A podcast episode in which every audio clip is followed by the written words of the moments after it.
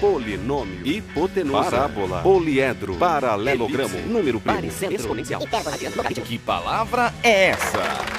Oi, gente boa, eu sou o Henrique Tavares e este é o programa Que Palavra é Essa? O programa que resolve todas as suas dúvidas sobre o mundo da matemática. Agora é hora da gente descobrir qual palavra terá seu segredo desvendado no dia de hoje. Para isso, a gente pede ajuda ao nosso computador. Acionando o nosso computador com a palavra de hoje que é Hipérbole. Hipérbole. Você sabe o que é hipérbole? O nosso repórter Vinícius Franco está nesse exato momento na saída de um colégio no centro de São Paulo para ver o que o pessoal tem a dizer. É com você, Vinícius. Opa, valeu, Henrique. Os alunos agora estão começando a sair do colégio. Esse aqui é o Rafael Silva que estuda no terceiro ano. Rafael, você sabe o que é hipérbole? Hipérbole? É uma figura de linguagem, né? Tipo quando a gente exagera numa fala. Será? Aqui do meu lado também tem a Carolina Navarro. O que é hipérbole, Carolina? É uma figura num gráfico, sei lá, uma figura geométrica? Agora é a vez do Gustavo Toledo, que estuda no segundo ano.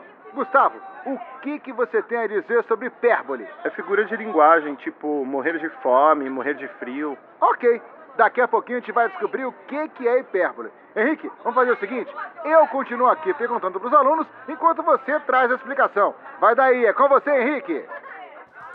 Ok, Vinícius, obrigado, hein? E estamos mais uma vez no estúdio, onde já se encontra aqui do meu lado o professor Francisco Ramos, que vai nos explicar o que é uma hipérbole. Como vai, professor? Tudo bem? Seja bem-vindo. É um prazer, Henrique. As respostas dos alunos estão bem coerentes. De fato, essa palavra aparece na matemática e em língua portuguesa, mas com significados diferentes. Entendi. Na língua portuguesa, a hipérbole é uma figura de linguagem, ou seja, uma estratégia literária usada para que um efeito específico seja conseguido na interpretação de um leitor.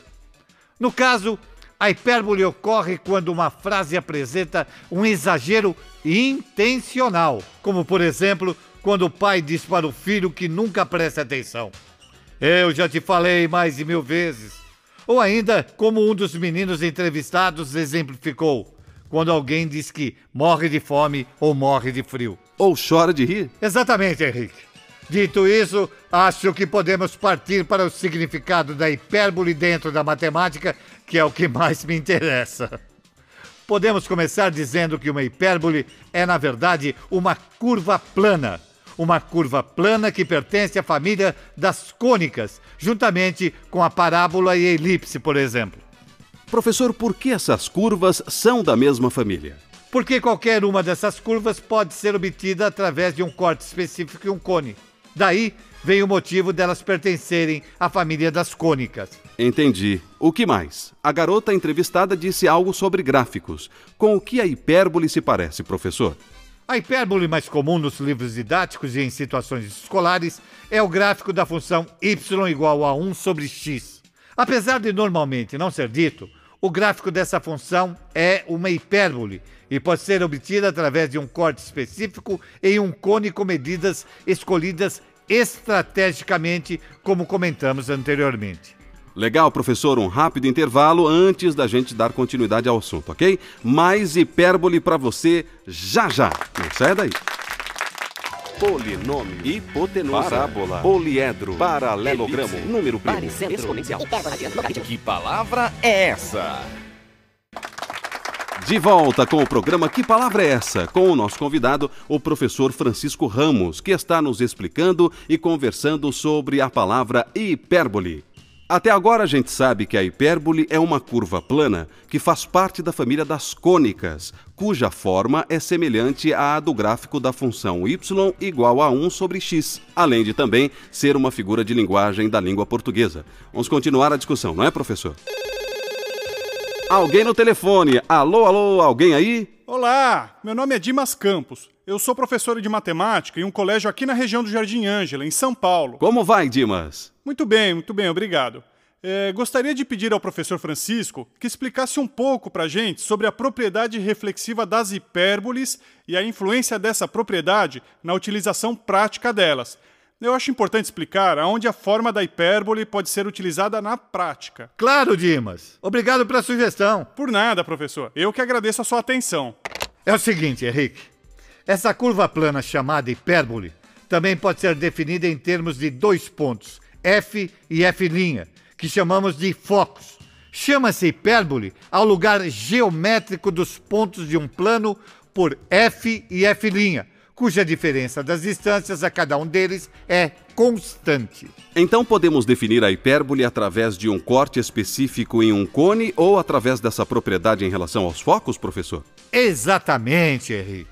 E para que servem esses focos então, professor? É justamente aí que entra a propriedade reflexiva da hipérbole, Henrique.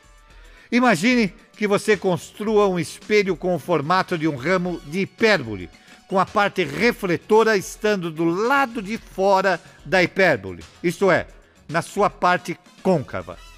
Se você, estando na frente do espelho, mirar com laser o foco da hipérbole que está atrás do espelho, o raio laser irá refletir na hipérbole e na volta passará obrigatoriamente pelo outro foco. Professor, então essa é a propriedade reflexiva da hipérbole? Exato! E onde isso pode ser aplicado assim na prática, ou seja, no mundo real? Esse resultado é amplamente utilizado em telescópios, por exemplo. Esse tipo de aparelho utiliza uma complexa combinação de espelhos para captar a luz vinda do céu e direcionar para o olho do observador, evitando ao máximo as perdas. Professor, os telescópios sempre foram construídos com espelhos que utilizam formato de hipérbole? Construir bons telescópios é um problema antigo da humanidade e passa por uma série de fatores relacionados com propriedades físicas da luz e até mesmo com a viabilidade de se construir os espelhos e lentes projetados. Mas a ideia de usar espelhos com forma de hipérboles surgiu no século XVIII e é usada até hoje. Assim como em observatórios? Sim. Por exemplo, no observatório astronômico construído no deserto de Atacama, no Chile, aqui perto da gente, são utilizados espelhos e lentes hiperbólicas aos montes nos telescópios. É bom saber que a hipérbole realmente funciona, né? Sim, de fato. Professor, infelizmente nosso tempo está acabando. Que pena, hein? A nossa conversa foi muito legal, muito explicativa, indo de figuras de linguagem a observatórios astronômicos no Chile, hein? Eu também gostei, Henrique. Obrigado pela oportunidade. A gente que agradece. Vamos ficando por aqui. Eu sou o Henrique Tavares e você ouviu mais uma edição do programa Que Palavra é essa? O programa que revela tudo o que você sempre quis saber sobre a matemática. Um forte abraço e até a próxima edição. Polinômio, hipotenusa, parábola, poliedro, paralelogramo, Elipse, número primo. Baricentro, exponencial, adiante. Que palavra é essa?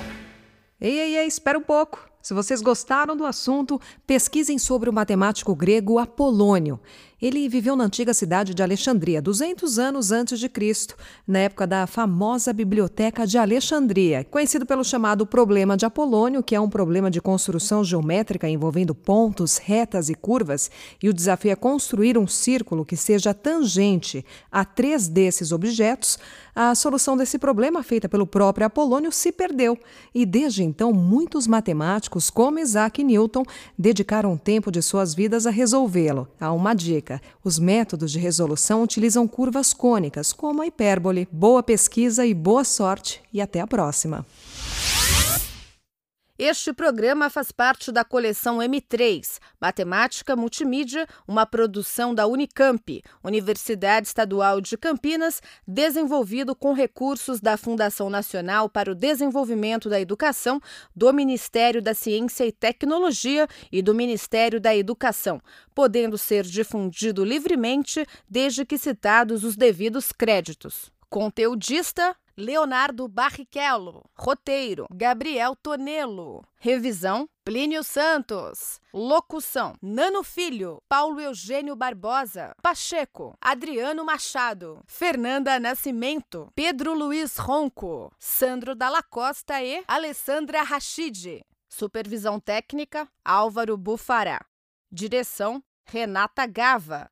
Assistência de produção: Rosana Stefanoni. Edição: Guta Ruim. Mixagem: Sandro Dalla Costa. Coordenação de mídias audiovisuais: Professor Eduardo Paiva. Coordenação geral: Professor Samuel Rocha de Oliveira.